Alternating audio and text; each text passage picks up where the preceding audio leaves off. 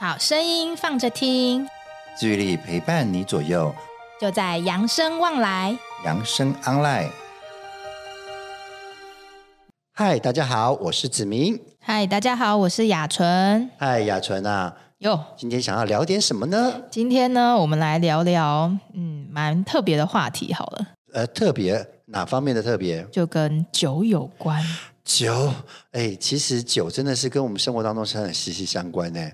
嗯，好像不管到哪里都会看到有人，呃，有一些喝酒。嗯，为什么常会看到有人在喝酒呢？我身边有很多人喜欢喝酒啊，呃，真的诶，包含我们同事当中有人喜欢喝酒，嗯，真还是的，那种很会喝酒的人。嗯，然后喝了就是感觉好像都不会醉一样。就是我觉得有些人酒量比较好，有些人酒量比较差。哎，那你觉得你酒量好不好？我酒量不是很好，但是我是敢喝酒的人。嗯嗯嗯，嗯就是嗯有人说，呃，酒量某一点厚，啊，不过酒大爱厚。哦，就是说，如果你不见得能够喝酒，但是你要喝酒要很喝的很啊沙利啦，然后喝的很嗨。其实我觉得讲到酒，就会让我觉得有时候会有一种放松跟愉悦的感觉。有一句话我以前常听到说哈，哎，郎朗的是几也是尊的哈，那个喝酒伤身，但是不喝又伤心。所以有时候感觉上喝酒可以让我们变得很放松、很开心。有时候，有时候那种我喜欢那种那种微醺的感觉。嗯其实像电视或者是说像很多地方都有在提到就是说，如果我们可以喝了让自己有点微醺，哇，那种幸福感就出来了。啊，可是我我我好像可能对喝酒没有很喜欢呢、因为我觉得酒好苦哦。你没有喝过那种什么果汁酒、甜酒，或者是酒精含量稍微低一点的啊？我就比较敢喝那一种甜甜的酒啊，哎、可是甜甜的酒未必酒精会比较低哦。哎，重点是你喝得下去。你刚刚说的是，嗯如果酒精浓度太高，会还显得很辣口，有没有？对会啊想呀、要喷火，有没有？可是有一些它调的很好，调配的很好，很甘醇入喉，有没有？嗯嗯嗯所以还会有那种品酒啦，嗯包含从很早很早以前就有酒这种东西了吧？酒是一个呃人类的演进史当中一个不可或缺的重要因素吧。对啊，不管是拿来疗伤啊，或者是有一些料理啊，应该都还蛮还蛮不错的呃。，药酒啦，我还喝过那种有些养命酒啦，我、那也是很贵，而且呃老实说，那个才是真的不好喝。我只记得烧酒鸡，啊烧酒鸡我，我我最我最拿手的料理就是烧酒鸡，有机会的话再煮给你吃。哇，太好了。真的，我最喜欢就是烧酒。哎，所以我们今天要聊的酒是其实是一个好东西啊。对啊，其实酒呢，你也不能说它全然的不好啦。嗯对，它也是有好有坏。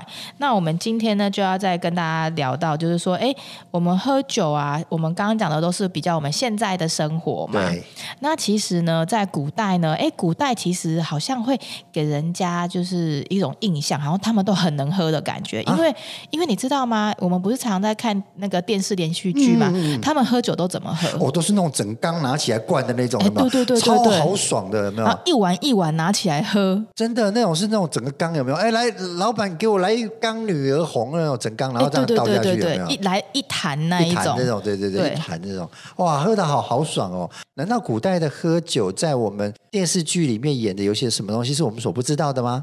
其实啊，我们常常看到那些电视剧里面嗯啊，古、那些古人好像都很能喝酒，我是超、哎超会拼酒的，超会喝的，对超会喝就的像我们以前常常都知道的那个那个什么李白呀、哎呀哎李白是不是也很很很会喝他酒又？号称为酒仙，人家都喝到最后水中捞月而死的，你说他们爱喝酒，爱喝到不行，好不好？对，因为就是喝太多酒了，然后产生一些幻觉吧。呃，这个我就不敢讲。不过我知道有一些人哦，会用喝酒助兴也好，或者是说喝酒可以让他有创作的那个意念会更多，引发一些创作的感想。对，像李白啊，喝完两千 CC 的酒哦，他还可以继续写他的诗哎。对呀、所以搞不好在那种微醺啊、幸福感的过程当中，就可以产出很多很多那种千古传颂的一些美诗。对，就会有很多的灵感。嗯，我超喜欢他那一首《将进酒》。怎么怎么怎么念？念来听听。君不见黄河之水天上来，奔流到海不复返。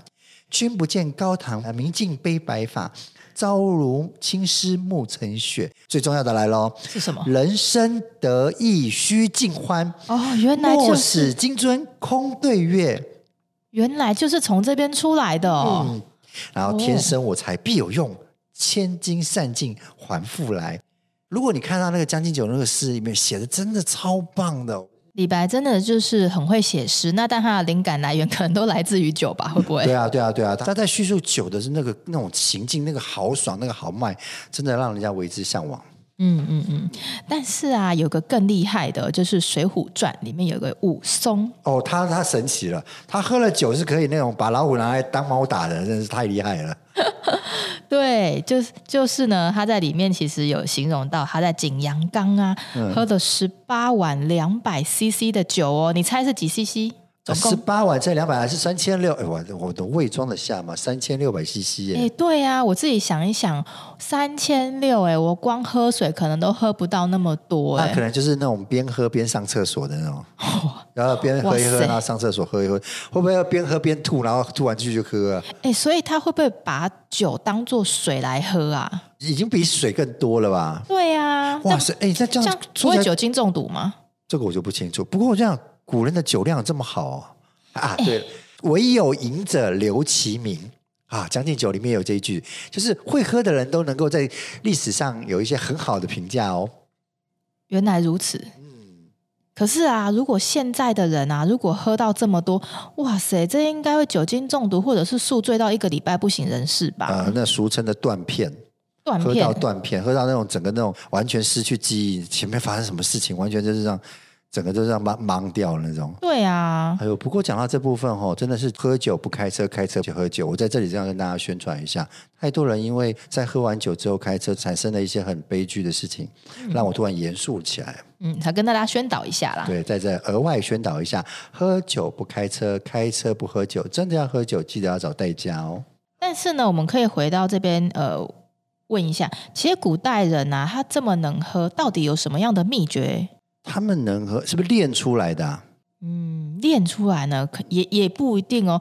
我觉得呢，就是跟大家分享，其实玄机呢就在他们喝的酒，其实跟我们现在的酒其实不是不一样的。呃，一定不一样。就是古古代的酒跟现在的酒，但是不一样在哪里呢？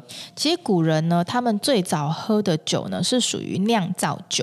酿造酒，对，酿造酒呢，它是以大米呀、或者是一些谷物等等的原料、去发酵酿造而成的哦哦，就是发酵酒，对对，酿造酒，嗯。嗯，那这种酒的过滤技术啊，其实没有很成熟，所以它里面会有很多的杂质啊，或者是米渣啊、就会很混浊这样子。 哎呀，狂人不就泰哥哎、而且我跟你说，当时呢，其实也那个技术也没有很好啦，也没有所谓的无菌技术啊，所以它里面其实会藏了很多的微生物，连颜色都有可能会是绿色的，天哪，那现在拿来问谁敢喝啊？而且啊，上面还会有一层漂浮物，听说呢会看起来很像蚂蚁，所以呢也有绿蚁酒的称号。哇，那一斤两家就泰哥不会行哎。啊，没有办法、啊，当时的技术就是这样嘛。哦，对啊，那古代文学作品里呢，其实也常常称呼到的浊酒，就是像我们刚刚讲的那一种。哦，一壶浊酒喜相逢。那因为这种酒呢，它会容易比较容易腐败啊、变质，所以其实呢，还是要煮了再喝会比较好。当然了，不然的话，这样喝下去肚子痛。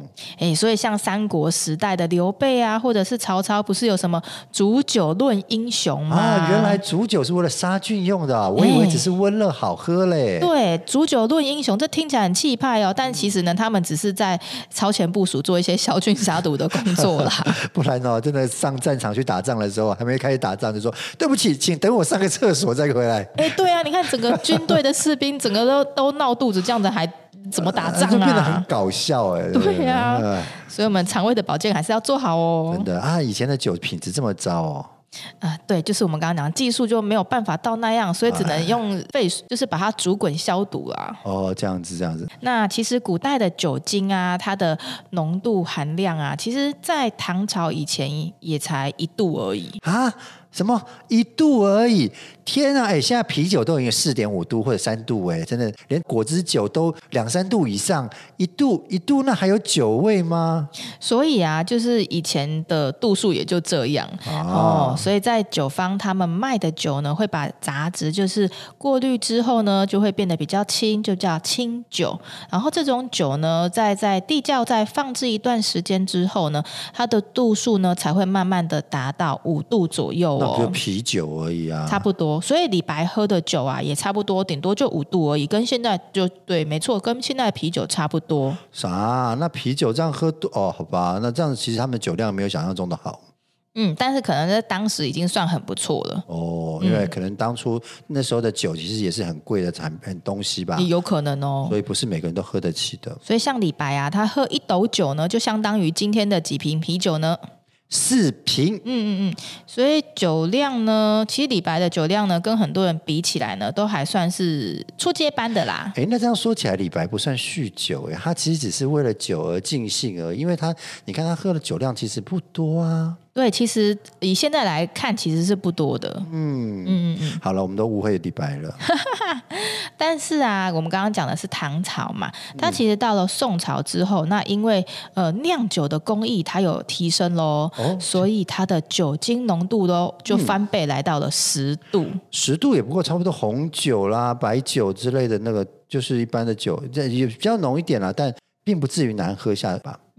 所以像我们刚刚提到的武松啊，他喝的十八碗啊，如果换算成现在五十度的高粱的话，大概是五百 CC 左右哦。五百 CC 的高粱，其实我已经喝，我没办法喝了。但是以现在的人来说，就我所知道的，五百 CC 的高粱还是有很多人喝得到的。我觉得我们身边我还是有真一些的人吗？喝五得到百 CC 耶五！百哎五十趴而已。你知道现在有些还有那七十几趴、八十几趴的哇高塞，粱。你们真的很能喝哎！哎，不是啦，我是我说我朋友，不是我。哦不哦，我原来不是我嗯这样子，哇塞！所以其实武松在当时算是很能喝的人呢。欸哦，所以那那一段，因为他们酒精就是普遍才十度左右嘛，所以以他来说的话，算是很能喝，因为喝到十八碗呢、嗯诶，而且他老家又在山东，可能跟他从小训练也是有关系哦。哦，所以真的酒跟训练还是有关的吧？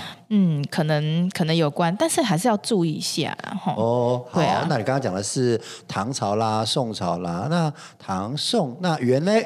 元朝嗯哦，元朝的话呢，就是受到蒙古人的影响嘛。那你也知道，蒙古人都住在哪里啊？哦，高纬度或者是一些海那个草原啊，嗯，所以他们其实冬天呢，其实很长，然后又很冷。哦，那一定要喝点酒来暖暖身。对，像住在高纬度的，最喜欢喝那种比较酒精浓度比较高的酒类啊，然后来暖暖暖身子嘛，哎啊对不对？嗯来活络活络一下那个，让身体暖暖，不然的话会很冷。所以像住在那个高纬度地区的人啊，他们就会喜欢喝那种酒精浓度比较高的酒来干嘛取暖嗯取呐、暖啊，嗯，就像我们现在看到俄罗斯人会喝什么一样，玛嘎没错嗯哦。所以呢，就是这样的。哦。对，而且元朝的时候呢，他从阿拉伯还有波斯人那边呢，也学会了一些蒸馏技术，所以呢，我们真的就是他们的技术真的是越来越好了。所以蒸馏酒呢，平均它的酒精浓度呢，就可以来到四十度到六十度左右、哦。酿造的蒸馏酒的部分，它的酒精浓度就很高喽。对，也就是说，应该是从元朝之后才开始喝的酒量比较大一点，酒精浓度比较酒精浓度会比比较高高。一点。嗯，嗯，你可以回去跟他们尬酒。不不敢不敢不敢，我只是喜欢小酌跟那个微醺的感觉，嗯，倒嗯不喜倒不敢喝到那种断片啊，喝到那么，我觉得那个那个没有必要，我觉得那就已经伤身了。嗯，所以就是跟大家分享一下古人他们就是一些就是喝酒文化的一些演变这样子。嗯哼哼哼，好，那讲到喝酒文化的部分，其实哎，酒的好跟坏的部分，你有没有什么？有没有钻研一下酒的好也与坏的部分？也不敢说钻研啦，但是其实呢，其实现在其实很多人呐、也是喝酒会想要让身体健康嘛，因为其实常常人家就是说，哎，我小酌一杯，我只是两杯可以保护心血管疾病嘛，对不对？哦，我知道有一些人明明就是爱喝酒，还那种假装托词，还假装借口说啊，我喝酒是为了让自己有预防心血管疾病的那种理由借口，来让自己多喝两杯。对啊，他说，哎，这葡萄酒很好啊，可以保护我的心血管啊，有没有？有有有有有有，我们在之前在讲地中海饮食的时候也提到，就是鼓励呃会建议大家喝一两杯红酒一天。一两杯的红酒可以帮助预防心血管疾病，但是啊，其实呢，真正对心脏有帮助的是，真的是酒吗？难道是葡萄？其实应该是葡萄诶、因为葡萄里啊面有一些抗氧化成分，其实是真的对心脏还不错的。那应该是说一天一两杯葡萄汁就好啦。但葡萄汁又有糖啦，所以就是，呃，这个就是大家可以再斟酌一下。嗯其实这个就是像喝红酒保护心血管的说法呢，其实呢就是可能稍微过时了一点点，那哦大家可以自行的斟酌。哦，所以会有一些新的理论。那大家如果有兴趣的话，可以上网搜寻一下，就可以看到一些有关于喝酒到底有没有办法保护心血管疾病的说法喽。对，其实呢，在美国心脏协会呢，它其实就有说过啊，像是规律运动啊，或者是健康饮食啊，它其实都能有效提升我们的高密度胆固醇啊，保护心脏。其实呢，不建议啦，就是借由喝红酒或者是其他的酒精饮料呢，来达到就是这样子保护心脏的一个好处。哦，这一点我绝对相信，因为呃，就算喝酒有好处，但它我相信它的坏处一定远远大于好处。所以宁可借由运动跟饮食来达到同样的好处，也不要指望说用喝酒的部分。这一点我绝对认同。嗯，而且老实说啊，现在也真的没有一个真真正的证据呢，可以证实喝红酒呢，其实真的能够保护我们的心血管哦。哦，原来是这样啊。嗯，其实酒精呢，真的就是会。会比较容易伤身啦，尤其是在近两年呢，在医学界也获得就是比较多的证实，像是呃，根据一个国际医学权威的期刊《Lancet》，它其实在二零一八跟二零一九年的时候，它其实去研究呃分析了很多的喝酒的人。对，那其实呢，就有得到一个结论，其实酒精真的就是会伤身，也会伤心。哦，你刚刚提到那个国际权威的那个期刊，那个 Lancer 的部分，他们说话是很有权威的哦。对，而且他们就是针对呃，尤其是特别又针对酒精不耐症的人啊，像这样子的风险又会提高到四十倍以上。哦，所以如果有酒精不耐症的人，如果喝酒的话，其实对身体的危害是更加严重的喽。嗯，所以要特别的去留意，就是酒精这个部分嗯，能不喝就不要喝啦，好了。啊。但是真的好难哦。也对我自己本身就，其实酒，唉还是那句话，有时候哈、哦，真的是喝了伤身，但是不喝又伤心啊。真的就是小酌就好，我们不要把那个酒当做是太一个太过依赖了。